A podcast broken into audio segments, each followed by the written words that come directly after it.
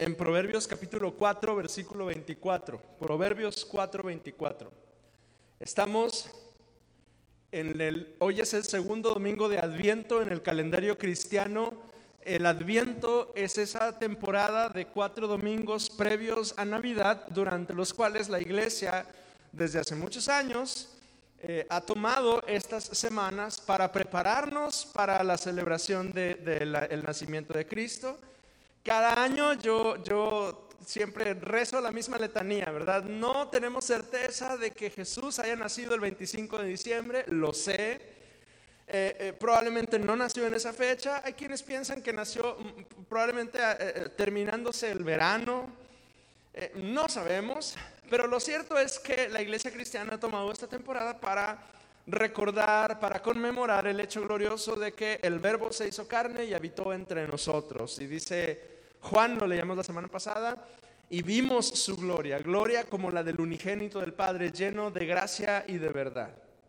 Así como cada año eh, conmemoramos el sacrificio de Cristo en Pascua, igual cada año conmemoramos la encarnación de, Jesús.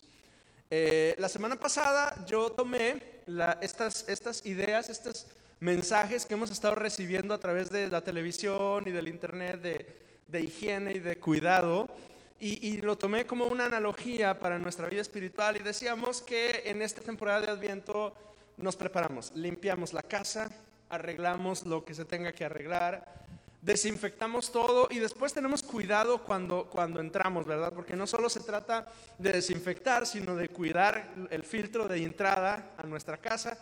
Y en nuestra vida espiritual es, pasa exactamente lo mismo. Tenemos que limpiar, tenemos que arreglar y también tenemos que ser cuidadosos de lo que va entrando a nuestras vidas. Leíamos la semana pasada, me parece que el Salmo 101, y nos servía como parámetro, ¿verdad? Para, para ver la vida santa a la cual Dios nos llama. Adviento es la temporada del año en el que le prestamos más cuidado a nuestro corazón. Siempre debemos de hacerlo. Y, y, y Adviento es una buena ocasión en la cual usted y yo podemos dedicarle atención a nuestro corazón si es que hemos notado que se ha como medio apagado. Usted identifica, ¿no es cierto? Cuando su corazón se apaga, cuando mi corazón se, empieza a apagar, yo me doy cuenta, usted se da cuenta.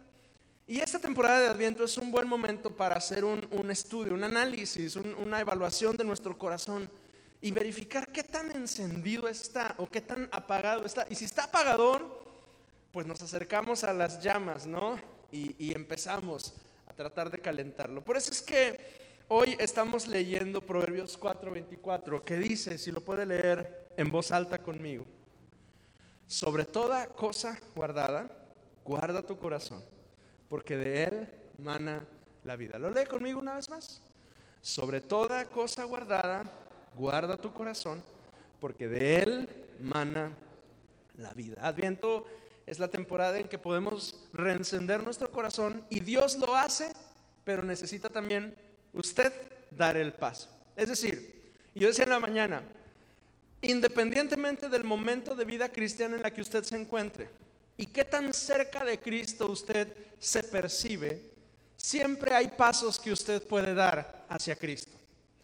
No conozco una persona que pueda decir con autoridad, yo estoy lo suficientemente cerca de Cristo, no necesito acercarme más. Es decir, siempre hay pasos que debemos de dar hacia Cristo. Siempre hay algo, siempre hay un escalón más que podemos eh, ascender acercándonos a nuestro Dios. Y este es un buen momento para hacerlo. Y la intención la pone el Espíritu Santo, pero la decisión es suya y mía, de dar el paso y ascender a nuestro Dios. Somos buenos para preparar lo exterior, ¿no es cierto? En estos días, cuando recibimos visitas, cuando vamos a ir a una fiesta, yo no sé cómo, yo no sé cómo le va a usted en las fiestas, yo no sé qué tan dado es a arreglarse para una fiesta.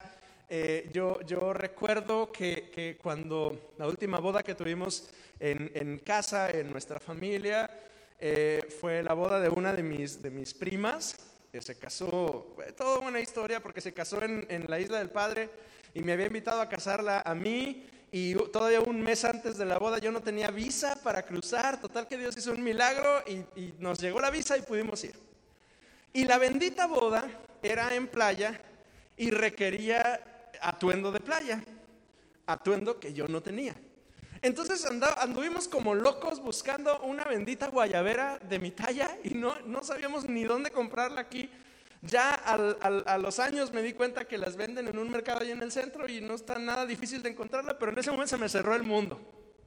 Total que andábamos locos, ¿verdad? Buscando atuendo y, encontré un buen amigo, me prestó una, una este, guayabera, pero la cosa era no nada más la, la, guayabera mía, sino la de mis dos hijos. Pues ahí andamos locos, ¿verdad? Buscando las benditas guayaberas, porque para las fiestas uno se arregla.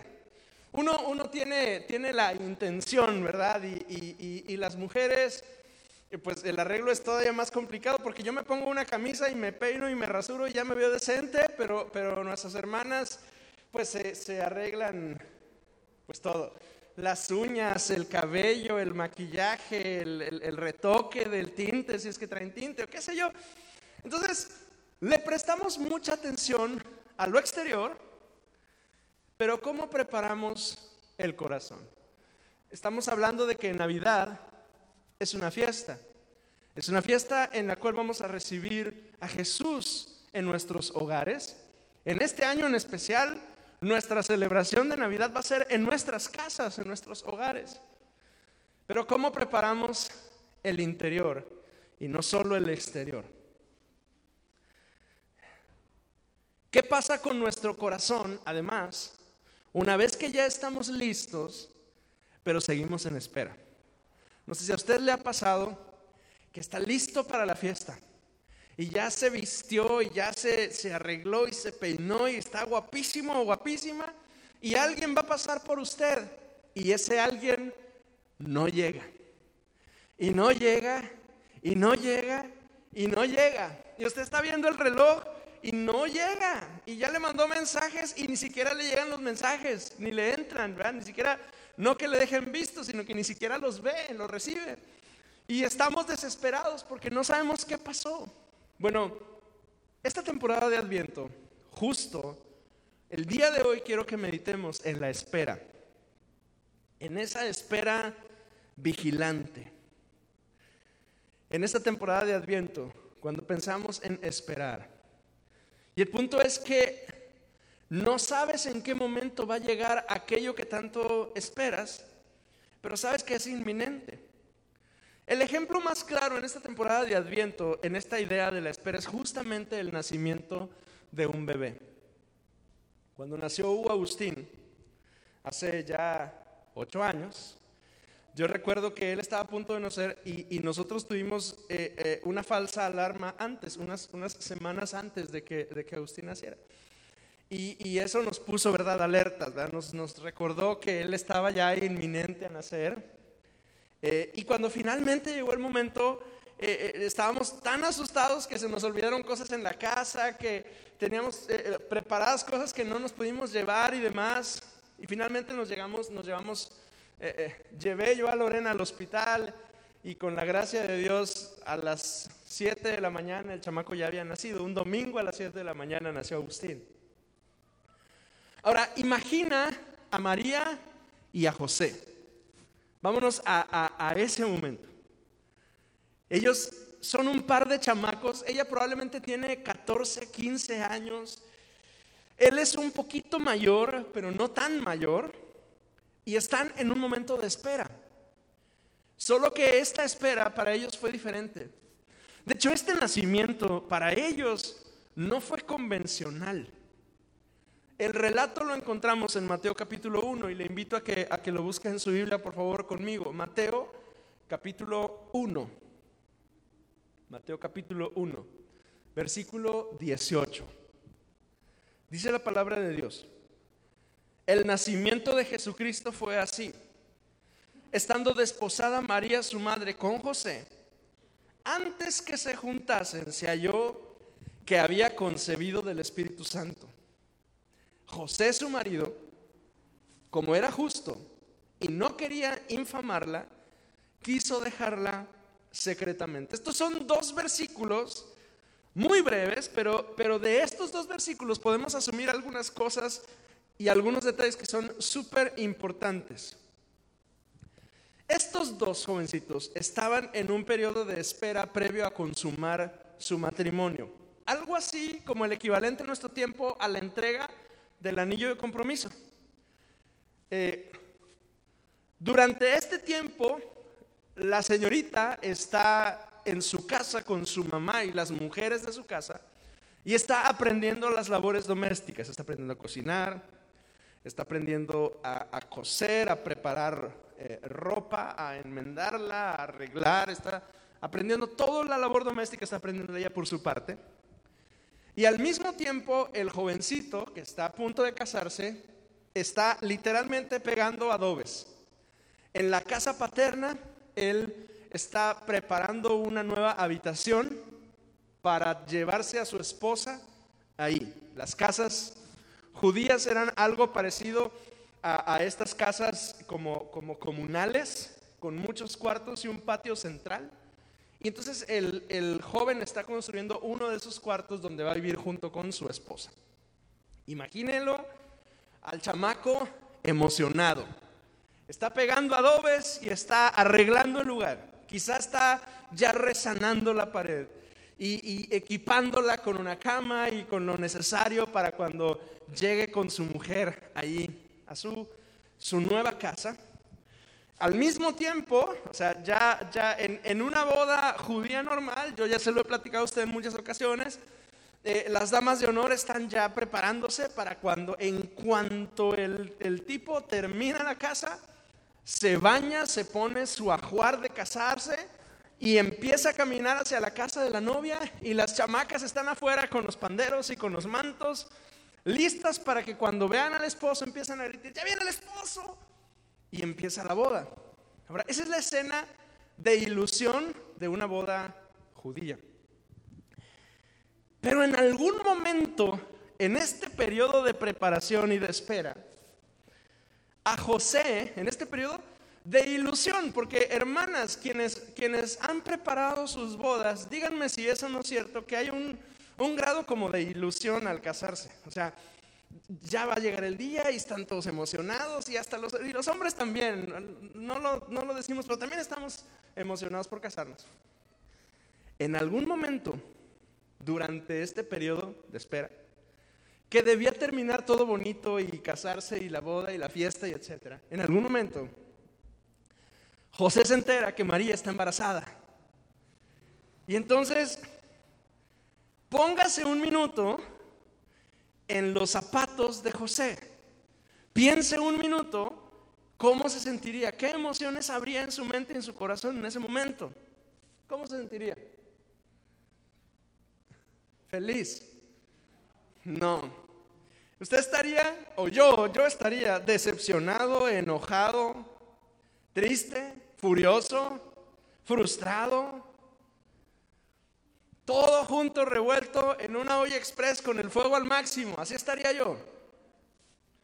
Algunos incluso montaríamos hasta un espectáculo, ¿no es cierto? Empezaríamos a decir, de hecho, si hay una anotación en la Biblia de que José no quiso hacer algo, es porque lo común sería que ese algo era lo que haría cualquiera, ¿no es cierto? Dice que José no quiso infamarla. Quiere decir que lo común sería que la María se boletinara en todas partes y todo el mundo se enterara que antes de casarse con su marido, con quien estaba ya comprometida, se metió con alguien más y se embarazó.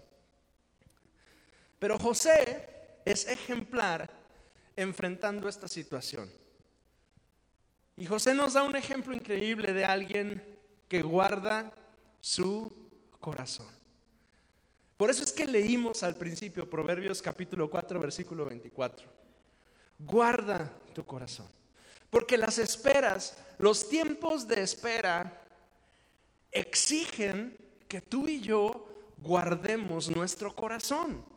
Las esperas, especialmente las esperas prolongadas esos maratones de esperar a los cuales de pronto Dios nos inscribe y nos pone en esa carrera de, de, esperar y esperar y esperar y esperar. Y al principio, las primeras semanas son sencillas, los primeros dos, tres meses son sencillos, pero cuando lleva un año, ah, se carga. Nos desesperamos, nos frustramos, nos enojamos. Las esperas prolongadas pueden ser muy exhaustivas para nosotros. Durante la espera prolongada, algunas personas incluso abandonan la fe. Y, a lo mejor estoy siendo exagerado, ¿no? Porque abandonar la fe significa negar a Cristo. Pero quizá no de manera tan radical nos alejamos de Cristo, pero sí perdemos la confianza de que Dios esté al pendiente, de que Él verdaderamente esté con nosotros, de que realmente esté caminando al lado nuestro. Llegamos a pensar, yo creo que esto ya no va a pasar. Yo creo que esa situación ya no tiene remedio. Yo creo que esto ya es un caso perdido. Durante este, esta semana estamos leyendo el libro de Daniel también. Y quiero pedirle que busque Daniel capítulo 9, por favor, conmigo en su Biblia. Daniel capítulo 9. Porque mientras estamos leyendo eh, Daniel, el capítulo 9 justamente nos presenta un momento en el cual Daniel está enfrentando la espera prolongada. Fíjese lo que dice el capítulo 9, versículos del 1 en adelante. En el año primero de Darío, hijo de Asuero, de la nación de los Medos, que vino a ser rey sobre el reino de los caldeos, en el año primero de su reinado, yo, Daniel, miré atentamente en los libros el número de los años de que habló Jehová al profeta Jeremías, que habían de cumplirse las desolaciones de Jerusalén en 70 años. Usted conoce la historia. Usted sabe que Dios había castigado a Judá, al pueblo de Dios, y que por idólatras se los había llevado cautivos a Babilonia. Y que en el tiempo de Jeremías había dicho, por pecadores van a estar allá 70 años. Entonces, un día el viejito Daniel, que es un anciano ya, que tendrá como 80 años de edad, un día Daniel se encuentra con lo que estaba escrito en Jeremías. Y no solo lo lee, sino que empieza a hacer cuentas. Y se da cuenta que el plazo ya se había cumplido. O sea, Dios había dicho 70 años y los 70 años se habían cumplido o se estaban cumpliendo. Y nada más no se veía por dónde Dios iba a liberar al pueblo y regresarlo a su tierra. Entonces, si usted fuera Daniel, si yo fuera Daniel, y soy de los que, que se llevó cautivo y que está sufriendo en el cautiverio allá lejos, y leo que ya se cumplieron los 70 años que Dios había dicho que se iban a cumplir, ¿qué haría usted? ¿Qué haría usted? ¿Cómo se acercaría delante de Dios? ¿Qué le diría? Mire, si yo fuera Daniel, yo hubiera dicho, ¿qué onda Dios? ¿No? Discúlpeme si soy muy, muy coloquial, pero Seguramente eso habría dicho yo. ¿Qué onda? Pues no dijiste que nos ibas a liberar. ¿Cuánto más? ¿Cuánto tiempo más? Dijiste que hoy a las, ¿qué horas son? A las 13.30 y ya son. ¿Dónde? ¿A qué hora? ¿Cuánto más? Hubiera llenado de reclamos mi mente y mi corazón, exigiendo, como suelo hacerlo con Dios, ¿verdad? Sí, porque si somos honestos, cuando la pasamos mal, algunos de nosotros exigimos, eh, tú dijiste que me ibas a dar, tú dijiste que ibas a sanar, tú dijiste que ibas a responder, tú dijiste que ibas a venir aquí conmigo, tú dijiste y no te veo, Dios. ¿Qué onda? Y, yo sé que, que a lo mejor no son oraciones que hacemos en voz alta un miércoles de oración junto con nuestros hermanos, pero sí son pensamientos que llegan ahí en tu casa, ahí en el baño, ahí en tu, en tu habitación, cuando tratas de buscar a Dios en un tiempo de espera, cualquiera de nosotros hubiera reclamado. Pero en vez de eso, Daniel comenzó a orar. Vea lo que, lo que pasa en el versículo 3, porque a partir del verso 3 y 4 nos, nos, nos asombra la reacción de Daniel. Y volví mi rostro al, a Dios el Señor, buscándole en oración y ruego, en ayuno y silicio y ceniza, y oré a Jehová, mi Dios, e hice confesión, diciendo, ahora Señor, Dios grande, digno de ser temido, que guardas el pacto y la misericordia con los que te aman. Brinca hasta el versículo 17. Ahora pues, Dios nuestro, oye la oración de de tu siervo y sus ruegos Verso 18, inclina, oh Dios mío, tu oído y oye, abre tus ojos y mira nuestras desolaciones. Verso 19, oye Señor, oh Señor, perdona, presta oído. Porque tu nombre es invocado sobre tu ciudad y sobre tu pueblo. Note la actitud de Daniel. En vez de reclamar, Daniel, Daniel tiene una actitud humilde delante del Señor. Mira, lo que pasa es que la actitud durante la espera es tan importante como la espera. La actitud al esperar que Dios responda es tan importante como la petición que tú quieres que Dios te responda. De hecho, la espera es la manera de Dios de tratar con nuestro corazón. Piensa un minuto en José y en Daniel. ¿Podían reclamar? Sí. ¿Tendrían razón para reclamar? Por supuesto. La mujer con la que se había comprometido resulta que está embarazada y no ha estado conmigo. Con toda razón, algunos de nosotros incluso la hubiéramos desechado. Piense en, en, Daniel. Es un profeta, es un siervo de Dios. Dios había prometido algo. Él sabe que Dios lo que dice lo cumple y no lo ha cumplido. A la vista de algunos de nosotros, Reclamar sería correcto, hasta sería justo. Pero en vez de eso, estos dos hombres reaccionan humildes a la intervención divina. Es bien curioso. Observe que en el caso de ambos, de Daniel y de José, hay un ángel que viene a darles, a presentarse delante de ellos y darles instrucciones específicas sobre su proceder. Y yo les decía en la mañana que yo, incluso yo pudiera decir que casi hasta es el mismo ángel, nada más porque la Biblia no dice que sea el mismo, pero yo casi creyera que es el mismo. Porque en Daniel dice que el ángel Gabriel viene con él y le da la instrucción. Y en los evangelios se menciona que ese mismo Gabriel fue el que vino con María para decirle que estaba embarazada. Pero en Mateo, en, la charla con José, dice nada más, un ángel se le presentó y le dijo. Por eso no tengo la certeza de decirlo. Pero un ángel viene con ellos y les instruye. Mire, en las esperas prolongadas, no solo se trata de guardar nuestro corazón, pero también de guardar el corazón de los nuestros. Yo soy responsable de guardar mi corazón pero también soy responsable de proveer un ambiente seguro para el corazón de mi esposa y de mis hijos. Somos una iglesia que tiene una visión de familia, ¿no es cierto? Nosotros decimos que, que, las familias vengan aquí y entre nosotros, el pueblo de Dios, conozcan a Cristo y se reconcilien con Él. Alabamos a Dios todos juntos porque sabemos que nuestra familia, nuestros hijos, nuestros adolescentes van a aprender a adorar a Dios en la medida en la que nos vean a nosotros adorarle. Y este año más que nunca nuestra familia necesita depender totalmente de Dios y que seamos nosotros quienes se los modelemos. Durante este periodo de espera prolongado, y me refiero tanto a la cuarentena que ya duró, ¿cuántos días de cuarentena llevamos? Un chorro. 210. Y parecen como 210 años, ¿no?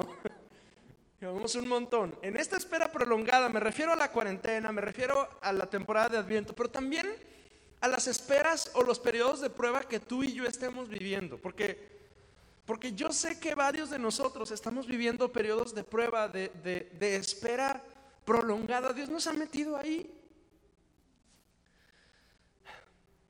En esta espera prolongada, guarda tu corazón y guarda el corazón de los tuyos. Protege, vigila, observa tu corazón, pero también protege, vigila y observa el corazón de tu familia, de tus hijos.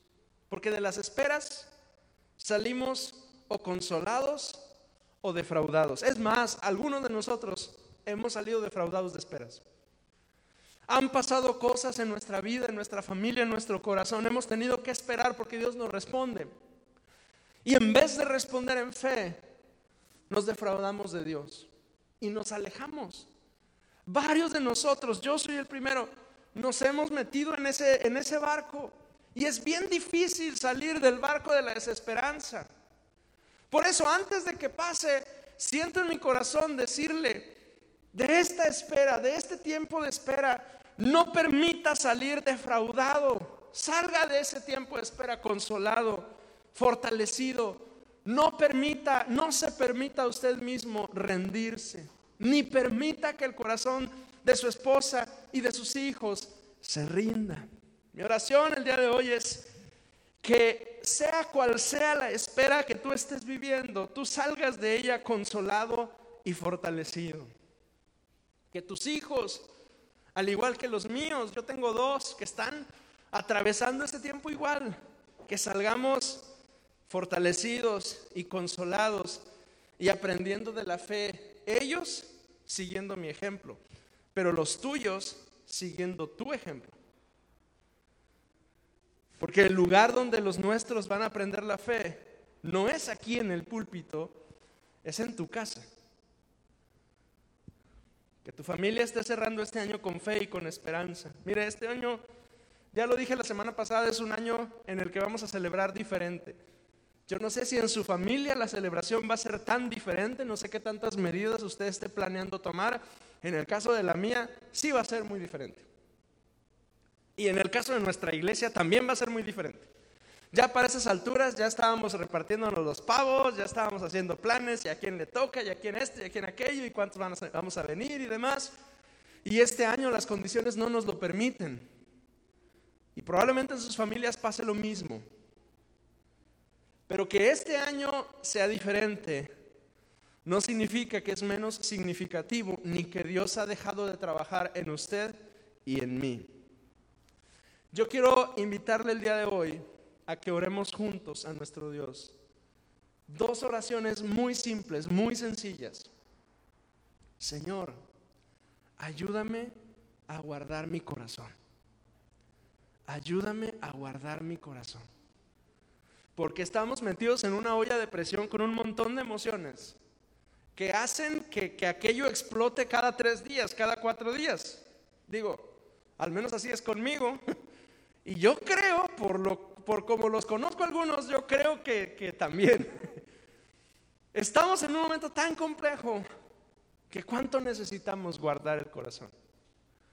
Pero no solo mi corazón, también el corazón de los tuyos. ¿Cuánto cuidado debo tener yo con esos dos que están allá? ¿Cuánto cuidado debes tener tú con los tuyos? ¿Qué te parece si inclinamos nuestro rostro hoy? Y le decimos a nuestro Dios, Señor, tú eres bueno, tú eres fiel, ayúdame a guardar mi corazón. Y a lo mejor usted hoy no está como en ese proceso de espera tan crítico. Gloria a Dios. Si no es así, qué bueno, qué bendición. Dios le ha dado un tiempo de paz y, y qué padre pero a lo mejor aquí habemos algunos que sí estamos en un periodo de espera y, y sí necesitamos que Dios nos ayude a lidiar con nuestro corazón. Sobre toda cosa guardada, guarda tu corazón. Obsérvalo. Vigílalo. Protégelo. Sobre toda cosa guardada. Mire, le ponemos tanta atención a los seguros y pagamos un seguro de carro y pagamos un seguro de vida y pagamos un seguro de desempleo y pagamos un seguro de todo lo que... Y está bien, es una manera de guardar lo nuestro, ¿verdad? Pero yo quiero aplicar ese principio de vida que seguimos algunos antes de ponerle atención que al seguro del carro y que al seguro de la casa y que al seguro del desempleo y que al ahorro y que al esto y que al aquello, guarda tu corazón. Porque las cosas materiales ahí están y un día dejarán de estar. Pero de tu corazón mana la vida. Señor, tú eres Dios y eres fiel. Yo te doy gracias, Señor, porque en estas semanas, Señor, algunos de mis hermanos, Dios, tú has finalmente respondido esperas que han sido, híjole, tan difíciles, tan dolorosas, tan complicadas de sobrellevar.